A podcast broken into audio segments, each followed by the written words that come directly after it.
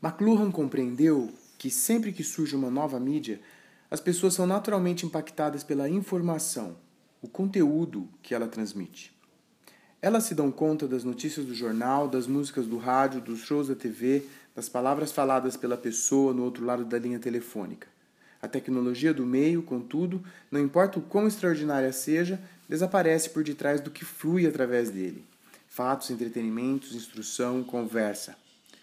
Quando começa o debate, como sempre acontece, sobre se os efeitos do meio são bons ou ruins, é o conteúdo que é alvo da discussão. Os entusiastas o celebram, os céticos o execram.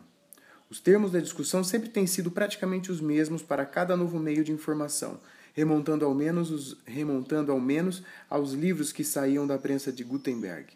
Os entusiastas, com toda razão, elogiam a torrente de novos conteúdos que a tecnologia libera, vendo isso como sinal de democratização da cultura. Os céticos, também com toda razão, condenam a vulgaridade do conteúdo, vendo-o como sinal de uma estupidificação da cultura. O Éden abundante de um lado é a terra arrasada do outro. A internet é o último meio a provocar esse debate. O embate entre os entusiastas e os, os céticos da net, promovido nas últimas duas décadas em dúzias de livros e artigos e milhares de postagens em blogs, videoclipes e podcasts, tornou-se tão polarizado como sempre foi, com os primeiros anunciando uma nova idade de ouro de acesso e participação e os últimos denunciando uma nova idade das trevas de mediocridade e narcisismo.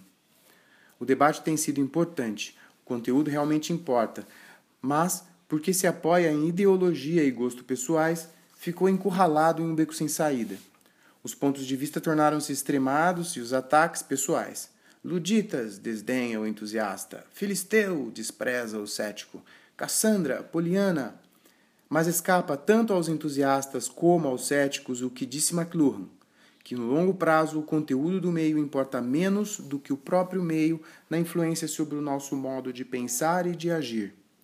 Como nossa janela para o mundo e para nós mesmos, um meio popular molda o que vemos e como vemos. E, por fim, se usarmos o, o suficiente, modifica quem somos como indivíduos e como sociedade. Os efeitos da tecnologia não ocorrem no nível das opiniões ou conceitos, escreveu McLuhan. Antes, eles alteram os padrões de percepção continuamente e sem qualquer resistência. O showman exagera para defender o seu ponto de vista, mas este permanece válido. O meio faz a sua mágica ou o seu feitiço no próprio sistema nervoso. Ao focarmos no conteúdo de uma mídia, podemos ficar cegos a esses feitos profundos. Estamos, tão, estamos tão ocupados sendo deslumbrados ou perturbados pela programação que não percebemos o que está acontecendo dentro de nossas cabeças. No final, acabamos por fingir que a tecnologia em si não importa. É como a usamos que importa, dizemos para nós mesmos.